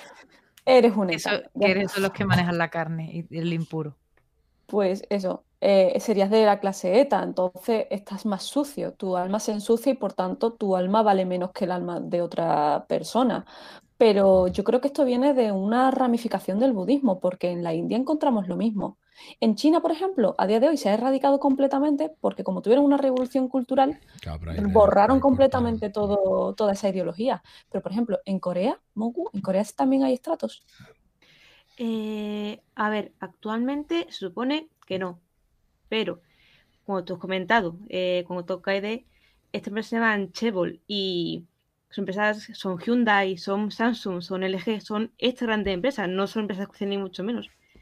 Se habla mucho y es un tema que está un poco contra mismo, que el día que eh, fallezca lo que es el presidente de Samsung actual, que ya tiene una edad, a ver qué pasa con el gobierno coreano, porque las relaciones en cuanto prestamos dinero y tanto cual, el cual están muy demasiado juntas como para que no tenga muchas consecuencias y que son cosas, como dice, como dice que han, se han continuado de una, de una, forma u otra. En caso de Corea se conservaron más después de la guerra de Corea. Mm, Corea pasó por una época de sucesión de golpes de Estado, de duras hasta los 80 o así, y en ese momento en el que se volvió el país poco a estabilizar, pero un poco a surgir estas empresas. Por eso, por una parte de apellidos antiguos, otra parte con préstamos americanos. Y de eso, pues hoy en día pues tenemos a LG, a Samsung y Hyundai que surgieron tarde, hace eso, unos 20, 50 años, pero él los tienes. Bueno, vayámonos un poquito más, adentrémonos en el tema de, los juegos de rol. ¿Qué nos propone? Dale, dale, Albert. Yo quiero que hablemos de un juego de rol. Venga. Que me tiene el corazón robado, que es Musu Musu Musume. Quiero saber dónde va en esa lista Ay, Dios mío, maravilloso. de qué va, es verdad. De qué va y por qué es el fenómeno que es, porque hay unas partidas en YouTube, vamos, vistas por miles de personas, pero miles, ¿eh? literalmente. Pues normal, porque básicamente lo que está haciendo crítica al rol, pero con las reglas adecuadas para eso. explícate, explícate. La gente que ha empezado a ver a que a saber del rol por Critical Role piensan que Daños and Dragon es un simulador de cita y Musu Musu Musume es un simulador de cita. sentimiento. Entonces, eh, Critical Role tendría que estar jugando con Musu Musu Musume al sistema de Musu. Y eso es lo que gusta, porque al final hemos entrado una gran tanda de gente que quiere Mm, trasfondo de personajes, relaciones entre ellos y Musume Sume te, te, permite esas conexiones o como los juegos japoneses Galge que son de chicos para citas con chicas o Tomes que son de chicas para citas con chicos y esa es la experiencia de juego que te da Musume Sume. He de decir que nos hemos centrado mucho en temas de historia, de historia de Asia, pero hay que recordar que en los juegos de rol hay dos vertientes. La vertiente histórica, que está intentando recrear eh, pues las cosas realistas, y la corriente popular. Dentro de la corriente popular, por supuesto, está el manga y el anime, que al fin y al cabo es la cultura popular que nos llega a nosotros. Musu Musu Musume es está dentro de la corriente eh, popular. Pero realmente el E5A, por ejemplo, aunque muchos lo ponen en la zona histórica, yo lo considero en la zona popular, porque está intentando explotar las cosas típicas que conocemos dejándonos adentrar, adentrarnos en detalles culturales que son de, tipo histórico, sí, por supuesto, pero realmente la gente por lo que se siente atraído es por el, bueno, pues por lo típico, ¿no? Joder, son samuráis con katanas, mm, no hay ninjas, no, no hay ninjas, no es verdad. Eh, ese tipo de, de cosas, eso es lo que atrae al público y esos son tropos de la cultura asiática que vienen gracias a cositas como venga, un, Rurouni Kenshin, por ejemplo, ¿vale? Perdón, no, no me acordaba de ningún manga de... Samurai Champloo. Samurai Champloo. por ejemplo. Y te estoy hablando de fasado, no vamos a hablar de mi manga favorito, el lobo solitario y su cachorro, ¿sabes? Que no tiene nada que ver y que... O a sala ejecutor, pero bueno. Pues es como una cuestión de honor, ¿no? Es, perdón, como una cuestión de honor, como el libro de sangre y honor. O no tiene nada que ver. A ver, eh, no, lo que me refiero es a que hay mangas que son más en plan, pues eso, exagerando y haciendo cosas como, yo qué sé, Vagabond, que va de Miyamoto Musashi, La espada inmortal, que va de un guerrero inmortal y tal, y que tiene partes históricas, entre comillas, Ronnie Kenshin, y luego tiene pues mucho Shonen Jump, ¿sabes? Muy de la Shonen, muy de mm, saltos imposibles y técnicas, Niten Ryu y todas estas cosas. Y luego tiene... Brutalísimo. Brutalísimo. Y una animación brutalísima. Porque la pelea de Kenshin con Saito en el dojo, aquí, hasta que me muera, ¿sabes? Em, y luego tienes eh, mangas pues más clásicos como eso, Vas al Ejecutor o Lobo Solitario y su cachorro y tal, que, te muestran, aunque sea también una historia un poco más idealizada de lo que es de, otros hechos, pero un Japón más histórico o realista con respecto a su cultura. Por lo menos. Sí, mínimo más crudo. Volviendo un poquito al, al, tema, al fenómeno este del Musu Musu Musume, eh, no sé si lo he dicho bien, pero bueno, disculpad. Eh, yo no quiero ofender eh, con lo que voy a decir, pero es un juego más social, es, un juego más novela, o sea, más de culebrón, o no, o es, es únicamente de relaciones. ¿O cómo funciona exactamente? Es, es, como un date simulator, es como un simulador de citas. De citas. es así. Hay que pensar que dentro de la industria del rol estamos muy acostumbrados al tema combates, pero hay que recordar, por ejemplo, que en el género del, o sea, e-, en el manga hay géneros que son de darse toñas como Dragon Ball, y otros géneros que son de eh, dos personas que se conocen y que se olvidan el nombre, pero estoy hablando de Kimi no Namae, por supuesto. Eh, Your Name, para que todo el mundo que la haya visto, Your Name, la película que es súper chula, pues es muy recomendable.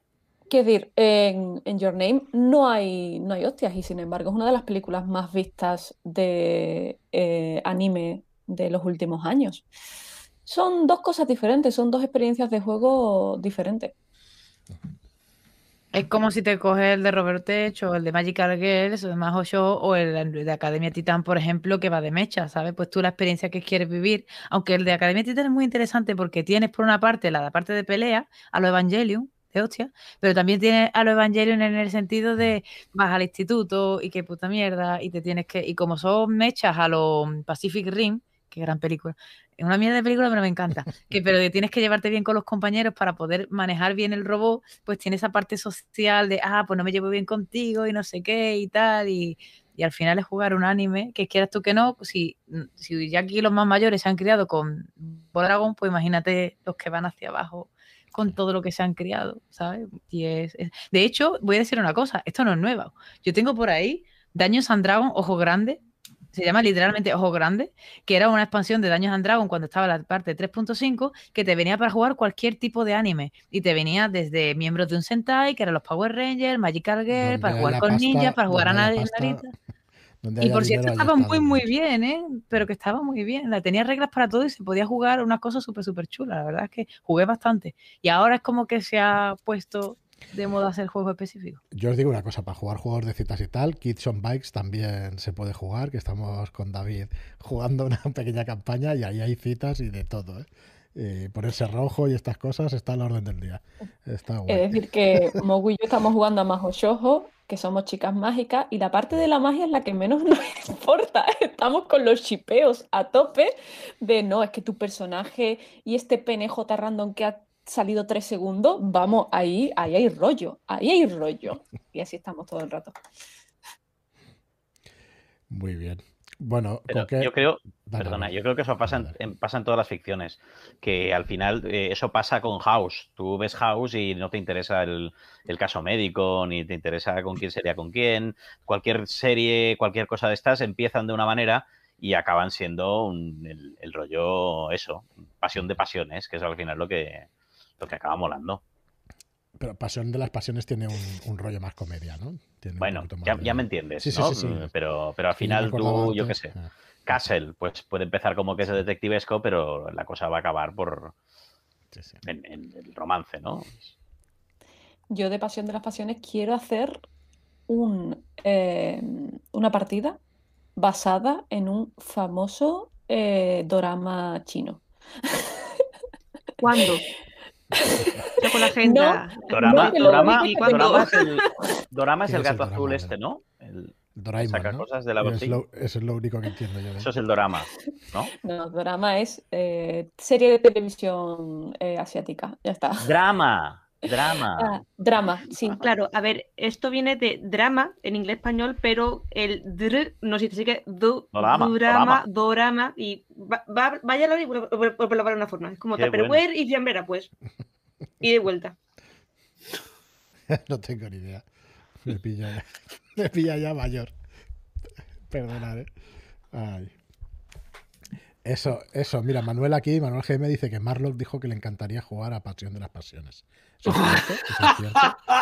¿Eso es cierto? sí, yo sí, hombre, claro, claro. Yo me apunto con Marlock seguro porque puede ser un descojone. Tú te coges la mala, ¿sabes? La, la... te lía una, te lía una que flipas. Marlock, que, yo me meto, que yo me meto un papel ahí, ¿eh? No, no, no. no se me caen los anillos. Sujétame el cubata. Eh, pregunta José Antonio Navarro. ¿Lo dices tú, Fran? No, no, dale, dale, por favor. Dale. Que si ¿Qué pregunta... Dale, dale. No, no, me refiero a la pregunta que ha hecho arriba, que dice que qué elementos deberían aparecer en un juego de rol para considerarlo asiático, eh, más allá del punto estético y qué, lo, y qué es exactamente lo que lo diferenciaría de un juego eh, occidental. Dale, Iromi, tú puedes. Pues básicamente eh, que esté, o sea, eh, primero el, la localización tiene que recordarnos a todo el set asiático, ya sea desde Mongolia, China, Camboya, Vietnam, Laos, eh, Japón, China, Corea, lo que te dé la gana, ¿vale? Básicamente, desde su orografía, a, básicamente las costumbres culinarias y sobre todo yo creo que es bastante importante filosofía de vida que, no, que a veces está muy apegada a la religión, pero re, recordemos que en parte como en China no había una religión como tal, sino estaba el confucianismo, que era más bien una forma de, de tomarse la vida y que además se, eh, metió en todos los estrados de la esfera de la vida cotidiana, desde a los estatus sociales, la forma de acceder a cargos públicos, la forma de ser una persona honrada, la forma de relacionarte con tus mayores, los ritos funerarios y todo eso. Y luego también, eh, como te digo, el tema de las, eh, la orientación de las religiones, ¿vale? Porque tenemos, en, tenemos conviviendo religiones que no tienen dioses o religiones que tienen un millón de dioses, como el shintoísmo. Y eso también creo que es bastante importante a la hora de, de si también la consideración, para mí, yo creo que una de las cosas más importantes, sobre todo en el tema de si es fantástico y si estamos hablando de una manera un poco como más histórica, luego ahora hablamos del tipo tipo manga y eso, es el hecho de la diferencia que tenemos de la consideración de, uno, cómo afrontamos los problemas diariamente nosotros, en, nuestra parte es cómo luchar contra la opresión y tal, en, en Oriente es el drama de soportar eh, lo que te ha tocado vivir porque es, es, tu parte del puzzle y el puzzle es el que es, tú vives en la comunidad, tú no puedes destrozar el puzzle por tu propio egoísmo y entender que igual que en nuestra concepción judío-cristiana, si te suicidas vas al infierno, en su concepción el suicidio no tiene nada, no está nada penalizado porque el alma es inmortal y te vas a reencarnar y como mucho existe también la filosofía de la iluminación, lo mismo, tanto esto, tanto de religioso como de, de modo de, de vida. Y una última cosa así tal, ya dependiendo de, de si estamos hablando un poco de, de un estilo pues más actual, ¿no? Más de lo que es el, propio folclore japonés, pero a día, o asiático. A día de hoy, pues tenemos que irnos a partir de los 70 la, la influencia que ha tenido el manga, las series y tal. Y también se considera setting asiático todo aquello que pues esté imitando a de un Tamed, que es un drama chino, o, o yo que sé, cualquier manga, o cualquier, o cualquier serie eh, o estilo en plan coreano japonés nosotros tuvimos en Shadowland un, un Shadow Show que era, que era en plan K-pop. Y, ¿sabes? Eso se podría decir perfectamente que, está dentro de un setting asiático, ¿sabes? Luego ya ahí lo que tú quieras, si te quieras basar en una parte un poco más histórica, un poco más fantástica, o un poco más en plan, bueno, pues lo voy a hacer en plan wuxia, lo voy a hacer en plan dejemos el Sengoku pasar en la época de Tokugawa, por favor, cosas de Ian Kyo, gracias, ¿sabes? De la época de Ian, o de inspirar sabes que voy a tener que estar buscando en un diccionario Durante todo.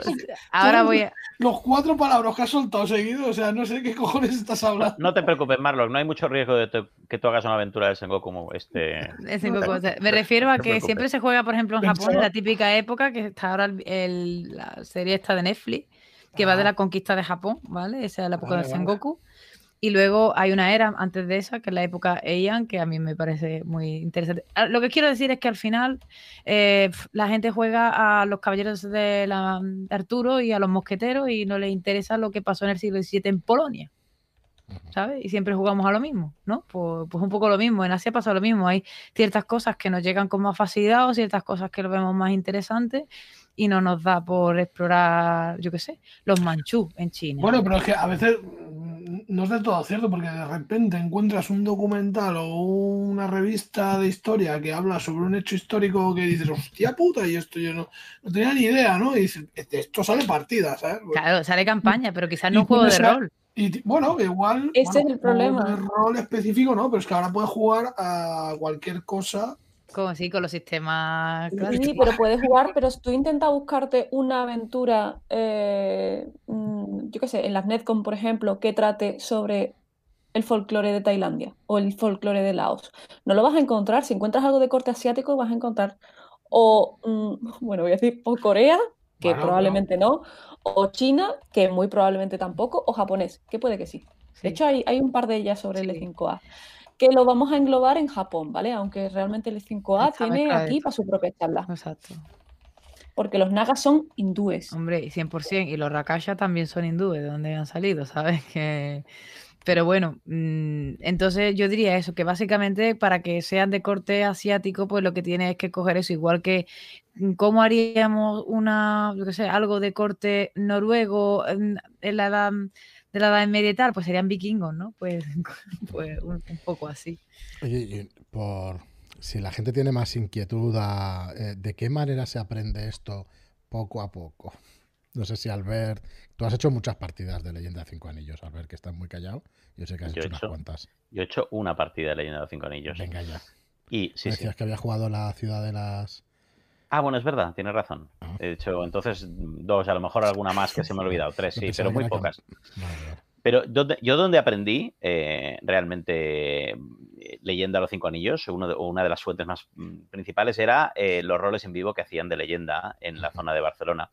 Porque claro, había un montón de jugadores súper involucrados, mmm, dedicándose a coser los kimonos que se conocen, eh, el mapa de leyenda de los cinco anillos como si hubieran vivido allí, porque es que han vivido allí, ¿no? Entonces es que además te están hablando, no, es que esto si lo llevamos de Toshi Rambo a la rana rica, esto tardará tantos días, tal, y manejan el, el, el mundo ese de forma... Está complicado, ¿eh? Lo van a hacer un viaje súper rápido, porque Toshi Rambo y la rana rica es en la misma ciudad. Sí, pues ves, la, mi ignorancia sobre sobre el tema este, pero bueno, ellos se saben Yo te todo dónde están los pasos, dónde... Esos que van cargados. Y, y a mí me, me, me, me pare- o sea, jamás me he metido en ese nivel de, de- de conocimiento y de, de esto, pero eh, es, una de las, es uno de los sitios donde yo creo que, que aprendes más porque es como una inmersión, ¿no? Es como aprender el idioma yéndote a vivir allí y, y hablando en, en grulla, ¿no? Que le, llamamos nosotros durante, durante una temporada. Para mí el problema de esto es que cuando lo que decía Marlo, que te ves una cosa que te llama la atención, ¿no? Y hostia, mm, tienes una inseguridad de todo lo que está alrededor que no domino, que no sé y que puedo meter la pata. Y entonces eso te lleva a que la documentación es mucho más complicada. Porque si yo veo un caso alucinante que pasó en Argentina en, mil, eh, en 1960, pues puedo hacer una partida de rol sobre eso sin tenerme que preocupar. Si eso mismo pasó en Japón, yo estoy perdido. Porque No no, te, sé. no te preocupes que el resto de mesas seguramente tampoco sepan mucho sobre Te voy, a Japón. dar, te voy a dar un truco, te voy a dar un truco. Por desgracia, si te vas a la parte de autoconocimiento y tal de las librerías, encuentres más de Asia que en la parte de historia, porque no sé por qué en autoayuda tienen los libros de Asia. Y no es broma. Es patético, pero es cierto. Te puedo responder a eso, porque todo el tema New Age ha cogido tanto, tanto, tanto de y lo ha, a decir destrozado, pero sí, es que es eso, y lo ha destrozado tanto que, es decir, ahora mismo si tú buscas sobre los chakras, em, es lo que es encontrar lo que era originalmente es jodido, ¿eh? Pero es jodidísimo. Porque está enterrado en un montón de capas y capas y capas y capas de cosas que se ha inventado gente, digamos, de aquí. En la biblioteca de Sevilla para buscar cosas sobre, también es que yo, ¿para qué me meto en estos marrones? Pero para buscar cosas sobre el chamanismo en Corea, de la región de, de Gaia, estaba al lado de astrología, un libro así y luego uno de astrología así, ¿vale? De mm, tu carta astral. Haz fácilmente tu carta astral, un tocho de 800 páginas. Pero eso pasa fuera del Japón también. ¿eh? Yo me estuve buscando un vídeo que había visto que era muy bueno, que explicaba cómo calcular la longitud y la latitud eh, a nivel de navegación. Y esto lo había visto hace 10 años, lo buscaba hoy y te encontrabas vídeos que te explicaban por qué la Tierra no es plana. O, que, o porque sí. Pero, o sea, la caída, el estar cada vez todo más enterrado sobre mierda, esto es la realidad de hoy. Eh, Elena, ¿desde cuándo juegas tú a leyenda o juegos asiáticos? Eh, leyenda, no. De hecho, yo también Yo es que tomo sabía, nota de sí, todo lo sí. demás, chicas mágicas. Otome, guay. y yo empecé. puf, es que he tenido un parón, pero. No sé, hace 10 años, cosas así, que lo toqué por primera vez. ¿Y cuál es la curva de aprendizaje? Va? ¿Cuán- ¿Cuántos son los meses, años para poder jugar una partida como máster? Venga. Como máster. Máster, pues yo creo que entonces ahí yo, yo me tiré un poco a la piscina, ¿sabes? Tampoco que yo me documentara tantísimo como para. Sí. Te empujó David seguro. Que es que siempre empuja a todo el mundo. A Eugenia también va empujando a la gente a que sean masters. Claro, la manera. Así que yo, yo diría que no hace falta mm, documentarse tantísimo como para poder decir yo voy a dirigir y mucho menos jugar. Vamos, jugar es que mm, me da igual que sepa, donde sepa que esté Japón y que había samurái y que yo iba en kimono, me vale. Lo demás viene ya todo después. Pero es que hay dos cosas que yo creo que vale la pena hacer ese matiz. Uno es el conocimiento académico o histórico de dato, que es bastante irrelevante, porque tú no puedes saber dónde está una ciudad determinada, pero igual que yo no tengo ni idea de dónde está Cambrils. O sea, sé que está por Tarragona, pero me lo tendría que mirar igual, si no, con el, mm. si no, no llegaría tampoco, ¿no? Pero eh, eso es irrelevante, porque para jugar la partida, aunque yo no sepa dónde está Cambrils, eh, entiendo cómo es la gente de Cambrils.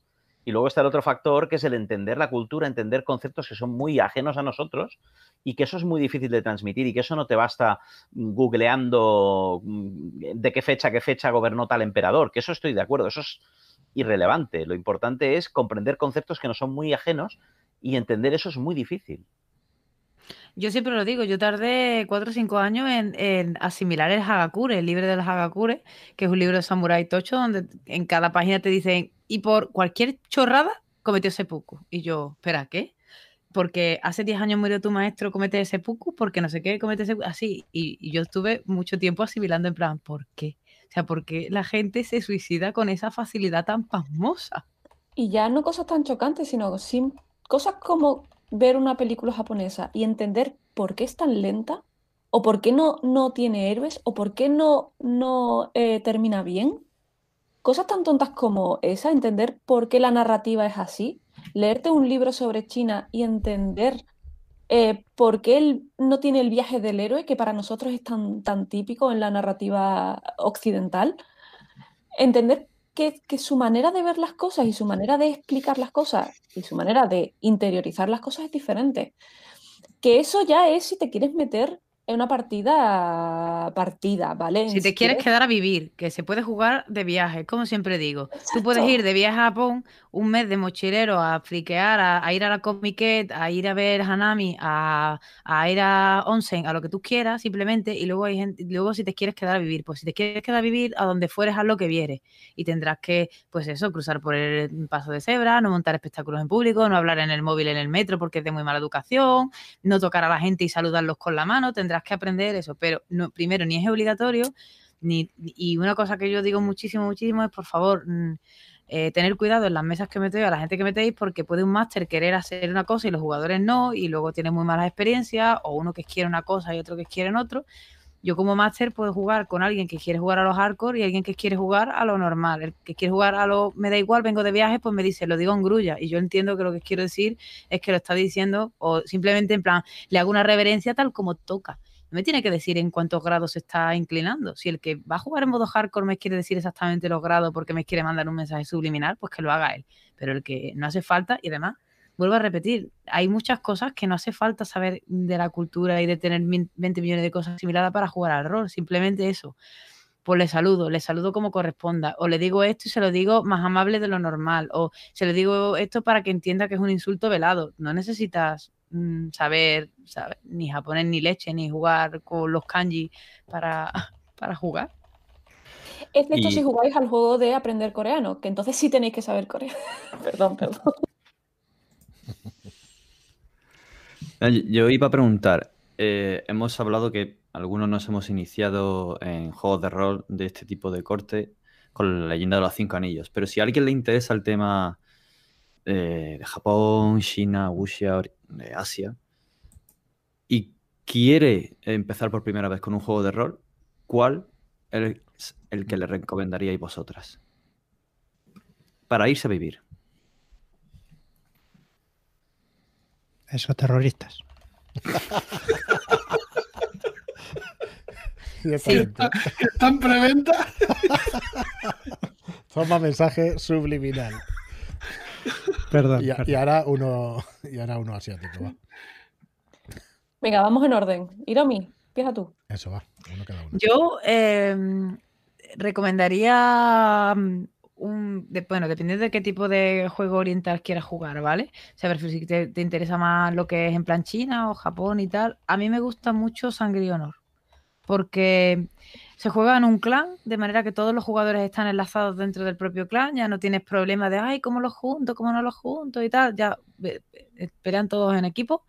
Tiene un sistema muy sencillo de juego, que no tienes que marearte mucho y además que focaliza mucho en la narrativa, ¿vale? Entonces creo que el sistema de juego viene muy bien porque eh, la narrativa te empuja al drama y a la exploración y también tiene el toque, tiene por una parte la posibilidad de que sea más fantástico y le puedas meter sobrenatural, folclore, o le puedas meter un poco más de anime, puedes meterlo en cualquier periodo histórico que te guste de Japón, no solo tienes que hacerlo, yo por ejemplo ahora mismo estoy jugando en el Clan Kawa, estamos jugando el final de la, época Meiji, o sea, el final de la época de los samuráis, la, apertura con los americanos, ¿sabes? Estamos jugando eso, y, y si quieres jugarlo más mm, en una concesión un poco como más japonesa, tiene la regla esta de la katana, que es un golpe y un muerto, a tomar por culo, ¿sabes? Y eso te ayuda a que realmente los personajes no son tan importantes, sino el clan, la ficha del clan, porque cuando se juega hay una ficha de clan y luego la ficha de los personajes, de manera que si te muere uno no pasa nada, te hace otra ficha, pero lo importante es que no caiga el clan. Así que tiene esa sensación de grupo, de unidad de unidad. Eh, tu vida es muy breve, sino tienes temporadas, tienes estaciones. Cada X, tú tiras un dado y ves cuántas estaciones va a durar tu personaje. Y esas son las estaciones que tienes, ya está. No, porque realmente eh, lo que debe perdurar es el clan, no tú.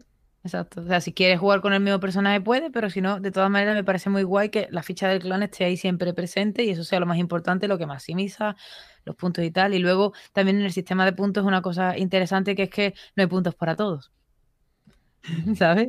Hay veces que tendrás que subirse una cosa, hay veces que se tendrá que subirse otra, hay cosas que la más importante, luego eso tal, habrá que hablar entre los jugadores en plan, bueno, pues que llega invierno y se tendrá que subir el cortesano, el Takumi, porque el, el Hatamoto que es el general, que coño, no puede mover los ejércitos en invierno, entonces tú no puedes subir esta vez, le tiene que subir el otro que viene la, fase de corte y, no sé, me parece bastante, bastante interesante, aparte de que es muy sencillo de jugar con dados de 6 y, y tal. Entonces, esa es mi apuesta de entrada. Muy guay. Venga, Mago, dinos el tuyo. Mm, hombre, a ver. Yo empecé el rol con cinco anillos, mi primerito juego de rol. Y. En serio, diría: O mm, tu ambientación japonesa que tengas en la cabeza por Nore Kenshin, por anime, por lo que sea, más genérico, sea Fate, o sea, lo que más te, te mueve en ese momento porque tú pones las reglas, tú pones lo que quieres ponerle. ¿Quieres jugar en eso, en katanas, estándar? Pues toma katanas estándar y tú te lo montas como te la gana. O si no, eh, cinco anillos es cercano. El sentido de que tira de estereotipos, o sea, muy, como y cosas conocidas. Que es algo cercano, no histórico, y después meterte en algo así histórico como en todo Hiromi, señor, pues yo votaría por ahí. Caede. Vale, pues yo voy a contar que el viernes pasado hice una partida de Amanecer Naciente para novatas. Eh, vino gente que no había probado un juego asiático en su vida y se quedó encantada, porque Amanecer Naciente tiene un sistema muy fácil, es un Fate esencial, Fate súper, súper simplificado, y le puedes añadir, como la, la ambientación es muy básica, trata de que en Japón pues ha llegado una infección zombie que está levantando a todos los muertos y las reglas han cambiado, ha, ha, muerto la familia imperial, hay gente que quiere volver al shogunato, hay gente que quiere intentar mantener el control de sus tierras, hay una crisis muy gorda, pues puedes añadirle tanto temática histórica como hacer un poquito más hincapié en los kamis. Porque es muy gracioso. Hay ciertas personas que sobreviven a la infección y se convierten en gente con poderes. Sí, un poco en plan superhéroes. Y esa gente, en Japón concretamente, se dice que son bendecidos por los kamis. Entonces tienes ahí una regla de Shinto bastante interesante que se le puede añadir. Tiene una ambientación muy básica, pero que se le pueden añadir detallitos, ¿no? Puedes jugar en un modo de sois eh, samuráis contra zombies o puedes jugar un poquito más a qué cambios estructurales está sufriendo Japón debido a la plaga. Y claro, como además tenemos el, el ay, ¿cómo se llamaba la serie coreana esta? Kingdom, creo que se llama, ¿no? Kingdom. Hostia, tengo que ver. Como ha salido justamente después de Kingdom, pues la gente, claro, ¿a qué va a jugar? Pues a ese rollo. Y mucho, tío. A mí la verdad es que me, gustó mucho. Y tenemos ahora dos testimonios. El primero de, Rolero Viejo hace buen caldo que nos dice el portal de los cinco anillos es el que, recomiendas tú, ¿no? Para, para partidas orientales. ¿Qué dices, Albert? ¿No, ¿No te animas a hacer un suplemento asiático para Portal. Eh, sí, de hecho me inventé una, ahí la regla de duelos para Portal, que es que en los duelos tú puedes gastar dados de suerte, pero esos dados de suerte los pierdes de forma permanente, porque el duelo es a muerte. Entonces, no, tiene que ser un tiene que ser un precio no, me cuadra un samurái gastando suerte. Porque la suerte no, es suerte es, que ah, el nombre de suerte es una aproximación pero puede ser les puedes llamar puntos de disciplina si quieres en, sí, sí, así sí, en, esto no hay ningún problema. Por cierto Hiromi es que estaba aquí mirando la rana rica no es Kaeru Toshi que es una ciudad distinta a Toshi Rambo pero tú has dicho, has dicho Toshi, Rambo, Toshi Rambo Toshi Rambo y Rana Rica Toshi Rambo es una ciudad y Kaeru Toshi es otra. Vale, es que te he entendido, te he entendido. Antes de que. Antes de que os matéis, me gustaría. Queda grabado. Queda, los queda grabado. Queda grabado. Es que no, no me atrevo a contestar a Hiromi porque es una gran conocedora, pero. Eh, yo te iba a hacer una pregunta, Elena. Eh, tú has jugado únicamente a Leyenda de los Cinco Anillos. ¿Crees que se puede, se puede jugar con. Eh, puedes empezar por Leyenda si te gusta? No y en qué grado, ¿no? O que tienes que aprender, lo hemos tratado un poco antes, pero bueno. Sí que puedes empezar con leyenda porque es muy adaptable. Es muy adaptable. Si, si no quieres meterte en rollo con que todos vayan en el mismo clan y hagan piña, ya ahí tienes solucionado un montón de cosas. Y luego, como dice Hiromi, simplemente eh, expresar lo que tú quieres, o sea, lo que tu personaje quiere hacer y tu personaje vive allí y sabe cómo hacerlo. No tienes por qué darme más explicaciones. Punto. Entonces es muy adaptable a los distintos grados de dificultad que tú quieras darle. Y nos preguntan. A todos aquellos que vinieron a mí lo a decir, no, no sé qué, no sé cuánto. Fantasy Fly Games dio a like a lo que yo decía, por cierto. Y retuiteó. por cierto, nunca me llegaron, no me llegaron a responder nunca mis preguntas puristas, nunca me llegaron a ser respondidas. Y yo pregunté, ah, sí, es tan importante. No, hombre, yo pregunté en plan, ay, sí, tan importante esto va las cosas y tal y que cuál. Bueno, pues en Ryoko Wari, ¿cuál es la costumbre cuando tomas el té? Hombre, en la ciudad de las mentiras, traerte tu propia taza. Gracias. Gracias. Por ejemplo, es sencilla, ¿verdad? La artesanía, pero es por mostrar artesanía, porque una de las cosas más importantes de Ryoko Wari es la artesanía. Claro que es por eso. Que Me hubiera valido. Que sí. De todas maneras, también me hubiera valido la opción de cuál es el ritual de antes de tomar el té con el movimiento de la taza, que tampoco fue respondida. Pero aún así, no hace falta ponerse así. Ni siquiera el té. Ni siquiera. Yo no sé ni de qué Twitter estás, de qué Twitter estás hablando, imagínate. Sí, sí. No, que se pusieron en plan. para ser mm, rollgaters, ¿vale? No me uséis la historia para esas mierdas. Os lo advierto. No, pero que se pusieron en plan, no, por la gente no sé quién está jugando mal, por la gente no sé cuánto está jugando mal. Y digo, a ver, no se puede estar jugando mal a un juego de ficción, ¿entiendes? Fantasía. Y, luego cada uno jugará en la medida que quiera y se meterá de esto lo que medida que quiera, pero no vengáis a, esparcir el hate cuando además es lo que dijimos. Si tú no sabes, simplemente puedes decir, pues mira, lo digo, tal, no hace falta que digas el tanto por ciento de inclinación, ni los pasos, ni leche. Ya está pero me vino un listillo, entonces yo le hice esas preguntas y aún estoy esperando que me responda. Eso fue la semana pasada. Eso fue, te voy a decir hasta el día. A ver si se ven la charla y la responden o algo, ¿no? Bueno, pero ya está, ya sabemos que él ha escuchado la charla, ni siquiera ha tenido la picaresca de a buscarlo, porque ¿sabes qué pasa? Que seguramente... es, un, mensaje dirigido, ¿no? Sí. Hace el favor, a ver. Pregunta, pregunta. ¿Hay algún juego que recomendéis más que otro para one shots? ya sea porque sea más, más sencillo o porque tenga más potencial o porque quizá tenga más potencial para una campaña. Sí, si hay alguno más dirigido para one shot que para... Para one shot, Ryutama. ¿Sí? Y no hay que hacer ese viaje entero y todas esas cosas. Pero es que el viaje son cuatro tiradas y te da la gana. ¿Sabes? Hostia, sí, pues yo es que he leído el principio, no he podido leerlo entero y pensaba que era como subir experiencia y estas cosas.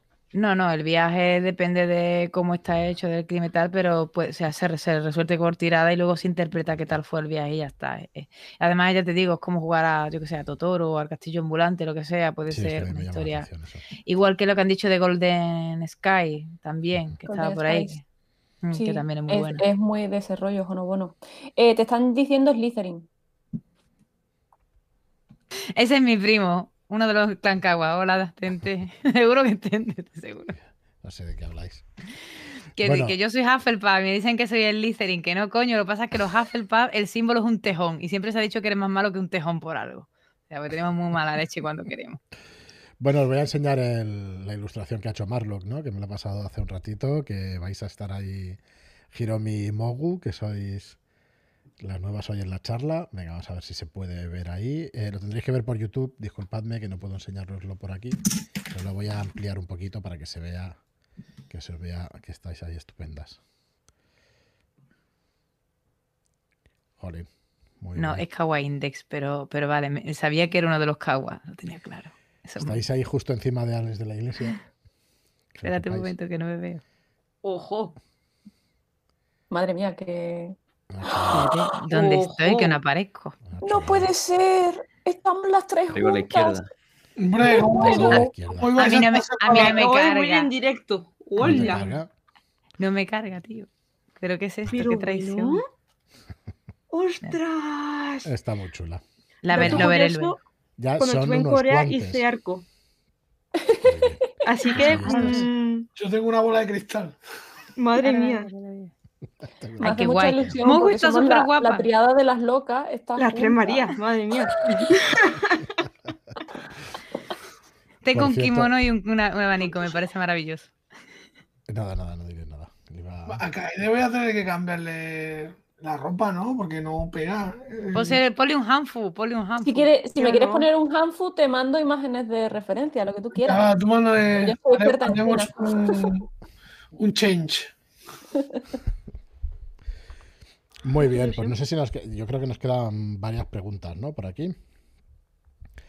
Eh, vale, dice... Eugenia nos pregunta, dice, pero vosotros como directores de juego o directoras de juego, ¿os gustaría que vuestros jugadores o jugadoras relataran con ese nivel de detalle?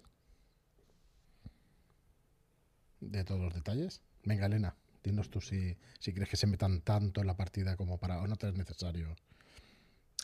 A ver, mm, técnicamente, si se ha hablado así desde el principio, no es necesario, pero a mí personalmente me Mola más, da gustillo cuando me vienen con cosas que yo a lo mejor ni siquiera les he explicado y de repente me lo dicen y es como, ostras, realmente le están cogiendo el gusto, ¿no? Y eso es que se nota cuando ves que no se están agobiando, porque entiendo que hay gente que se puede agobiar y dice que esto no es para mí. Pero cuando van pasando varias partidas y se van quedando con las cosas y ya te los van diciendo ellos y, y te traen otras nuevas, eso, hombre, alegra, por supuesto. Sí. Pero sobre todo que, al- que esté al nivel donde todo el mundo esté cómodo. ¿Y vosotras también? Hiromi, Kaede, Mogu. También, más o menos, ¿no? Alberto Claro. ha pedido la palabra. Dale, dale, Albert. No, iba, como veía silencio, iba a meter yo mi baza. Eh, a mí es que hay, es lo que decía antes, que hay dos tipos de detalles. A mí no me importa mucho que sepas la diferencia entre un, un jite y un sai y, y cuán- qué más larga es si una katana u otra. Mm, Me interesa más que sepas que los escorpión no son "Oye, una- un asesino, como mola, tío, porque... ¿Vale? Y entonces... mm, sí. Bueno, pues ese es el... No sé por qué os reís todos, pero es verdad. Porque me ha Eh, encantado la, la ha ¿Qué ha pasado? ¿Por qué ha dramatización. pasado? Claro. Entonces, eh, es, mm, ya puedes saber todas las longitudes de todos los tipos de katanas que hay, eh, pero si no te metes en esa filosofía, a veces si la aventura va de eso, si la aventura va de ir a las tierras sombrías a decapitar Onis, pues da igual. Pero si la aventura tiene un poco de intríngulis, eso es lo que te pierdes. Entonces, yo no quiero saber el grado de inclinación en el que te inclinas, pero tienes que entender cómo piensa un escorpión para que la aventura funcione como está pensada. Por poner un ejemplo, ¿eh? De... Dale, Mogu. Em, yo creo que es, o sea, suscribo todo lo que ha hecho Elena y énfasis en lo de que todo, este, todo el mundo esté cómodo, porque si yo soy la máster y yo entiendo un personaje hecho violación de X grados con un giro de manga tal, está guay, pero si el lado jugador no se ha enterado, pues mm, se va a notar. Entonces eso, que esté todo el mundo de acuerdo y todo el mundo contento. Por ejemplo, que el, que el hecho ese giro especial con la manga tenga bien que se explique al otro. No, es que este, este giro porque este giro significa tal y cual. Que esté todo en la misma línea. Yo por mi parte, yo desde que empecé a jugar el 5A me he dedicado a enseñar a la gente porque fui yo la primera que leí, entonces empecé yo a enseñar a todos y desde entonces he seguido enseñando. Eh, y es una cosa que me gusta mucho, no se nota. Creo que por los cuarenta y tantos hilos que tengo ahí de leyenda, creo que no se nota que me encanta difundir la palabra de, John Wick. Pero eh, reconozco que tengo un disfrute especial cuando, por ejemplo, roleo en el clan Kawa, mm, por ejemplo, que somos todos hardcore y tal, es un disfrute especial cuando, cuando se abran altos niveles, pero, pero eh, solo disfruto cuando está la gente alineada. Si hay alguien que no está ahí, no, no, me, no me gusta nada, ¿sabes? Aunque yo como máster personalmente no me importa tener a alguien que vaya hardcore y alguien que no, porque yo lo compenso y lo voy modulando, no me siento cómoda cuando o sea, si yo no estoy a los mandos y yo no puedo modular, no me siento cómoda. Si hay otro máster y hay gente de distinto nivel, o, soy jugadora y veo gente de distinto nivel que no, no, no me siento cómoda. Yo todo blanco, todo negro. Y, y, bueno, la verdad es que con el tema asiático y sobre todo en leyenda, eh, quiero ser siempre máster porque no me veo como jugadora, no me siento bien como jugadora, entonces prefiero llevar la, la batuta. ¿Por qué? Pues porque yo soy muy jodida, ¿sabes? Así, porque soy muy jodida para la leyenda. Entonces, yo tengo mi.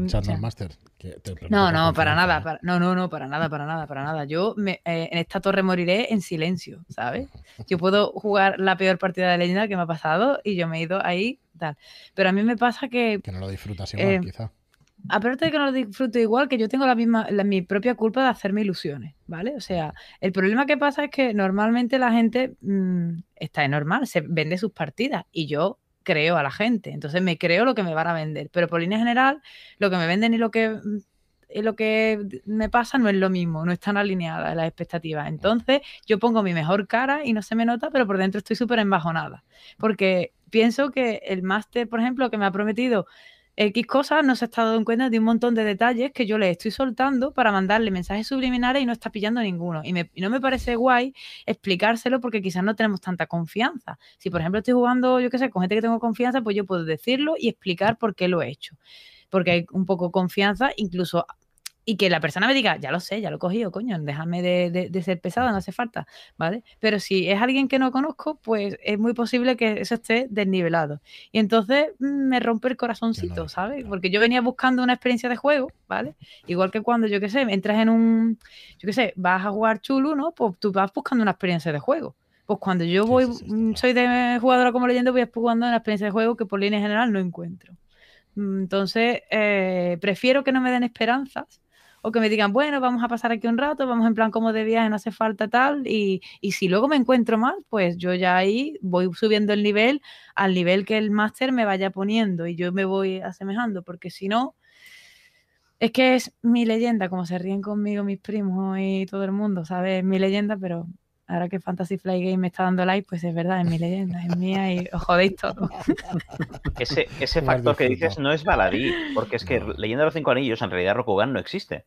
Entonces, al final es un constructo que hemos hecho entre todos, que no es comprobable y que diferentes personas se han ido creando su idea de cómo es el clan del león, su idea de cómo es el clan del escorpión, y en realidad el clan del león no existe.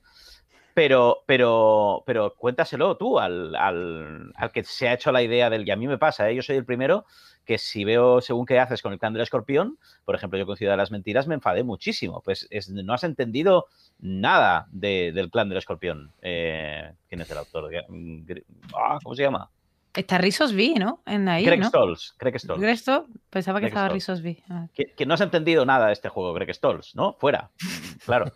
Entonces, la realidad, la realidad es que todos nos hemos ido construyendo nuestro, nuestra propia versión de Rokugan y lo jodido es que no hay una versión real a la que puedas ir a contrastar y decir, no, mira, ves aquí en la página. Bueno, tengo entendido por meter yo baza y meter un poco de puya que, los jugadores de cartas entienden mejor. Joder, tío, me te lo he quitado.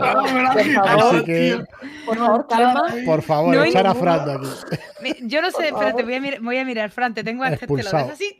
Voy a salir por tú, por aquí, por el lateral tuyo y te voy a dar. Me tienes al otro lado, eh, nos ven al otro lado. vale, pues, te me, te empujo por aquí. Yo sé que duele, sé que duele eso porque, vamos, es históricamente jodido. Luego ya se está metiendo conmigo diciendo que es mi leyenda. Sí, es mi leyenda. ¿Algún problema? Lo voy a comprar yo. voy a comprar yo la, la de Cuando sea Ricky Millonaria, compraré la de esto y a todos aquellos que van de purista fastidiando a los demás les voy a decir que no pueden jugar a mi juego está prohibido a toda esa gente. Prohibido. Y todos los demás, la, gente, la buena gente va a poder jugar lo que le da la gana.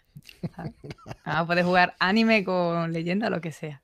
Eh, Ruby nos pregunta de lo que hemos hablado un poco al principio del vídeo, Ruby, que si, que si en Japón se juega mucho a rol, que no lo había pensado, que aquí abruma el éxito de de D&D y si ahí son, son otros juegos como Leyenda de los Cinco Anillos, pues Leyenda de los Cinco Anillos es lo que decimos, realmente no se juega allí porque es americano. Y, o igual culturalmente no juegan a rol. Pues se ve que, bueno, el tema Tulu y todas estas cosas está bastante más extendido que, que lo que es leyenda y eso.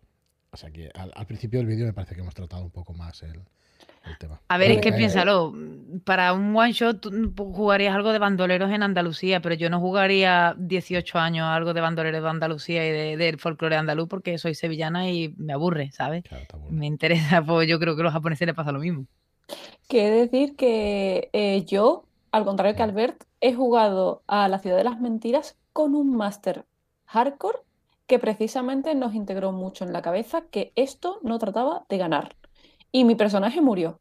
Pero gané. Porque mi hijo se salvó. No, no, va en serio. Mi, Yo ta- yo también en Chetsuro ese- Katsuo sobrevivió. Y eso yo lo llevo aquí en el puto cocoro. Yo estaba haciendo una reflexión al, al redactado, al texto de, la, de, de Ciudad de las Mentiras, ¿eh? no a la experiencia de juego. Sí, sí, tú siempre has dicho que es una gran campaña, ¿no? Es mi módulo Mm. preferido de todo el rol. Eh, es, una, es una gran campaña, tiene un montón de material muy bueno para el jugador. La parte del material para el director de juego es muy mala, eh, en mi opinión. Ese es el. Está muy desbalanceado. Pero bueno. Muy bien. Bueno, chicos, yo creo que, que hemos dado un buen repaso, que hemos hablado un ratito. Yo espero que os lo hayáis pasado bien, porque yo muy bien. Espero que los que nos han acompañado también en el chat se lo hayan pasado bien. La verdad es que guay. Bueno, tenemos, no lo hemos dicho, Joaquín es el mayor hacedor de fichas de Leyenda de los Cinco Anillos, el más disciplinados y el que... ¿te El más disciplinado, sí. Que es el 100% único iba a que decir, vamos. ficha en condiciones. Sí, Eso sí. de aquí el que Hubiera merece la pena es, es- es Joaquín, ¿sabes? Porque vosotros descastados, no- sin el trabajo hecho, No, yo un Fénix en tal, y no sé qué, no había hecho ni... Yo sabiendo que, que no iba a poder superar la, la- la pericia de, de Joaquín, se la di a él para que la hiciera para luego no jugar, ¿sabes? Es que claro. También es verdad. Pues no me tiré un buen rato ahí. un buen rato, pero la Para verdad es que el juego está muy bien, ¿eh? Con el tema de todo lo que tiene de habilidades, hostia, te puedes tirar un ratito, ¿eh?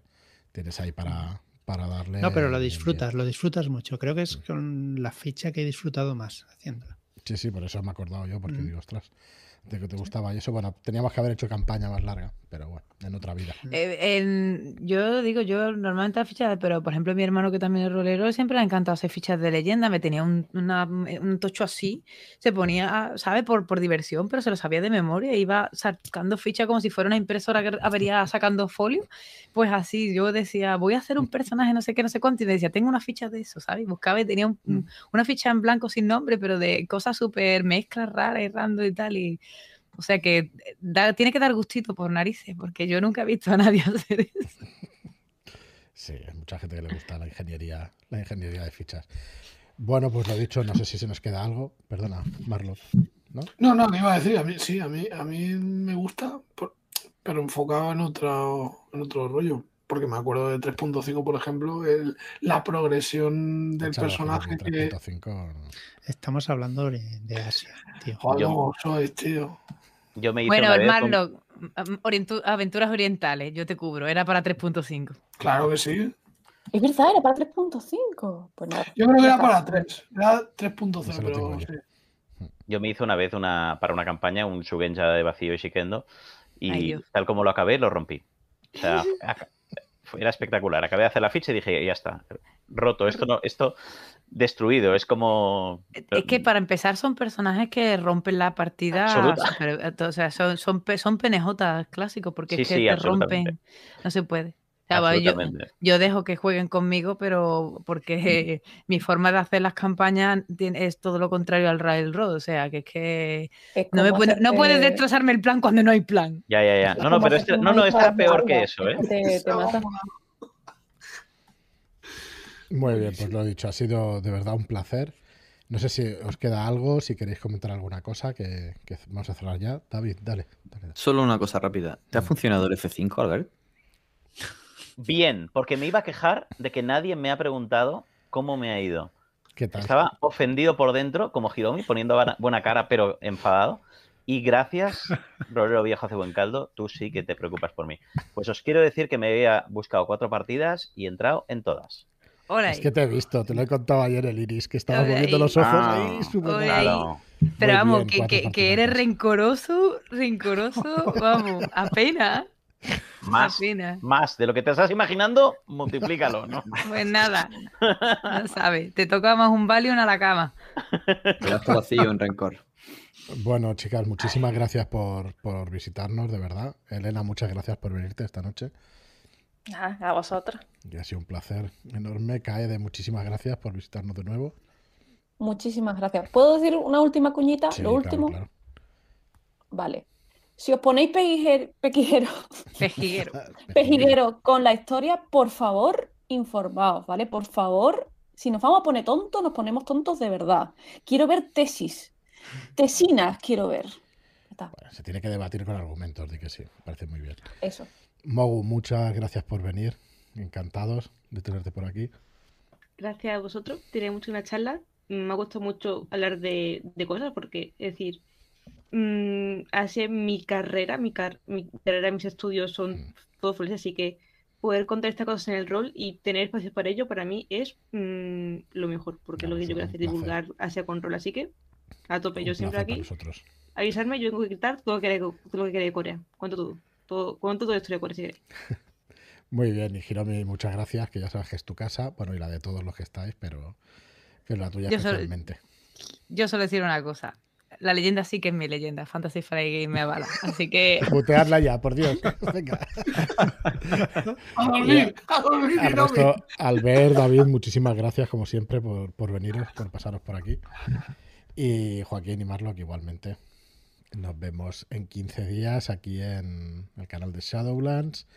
Y nada, al resto de gente, muchísimas gracias por vernos, por escucharnos. Y hasta el próximo vídeo. Hasta luego. Adiós. Adiós.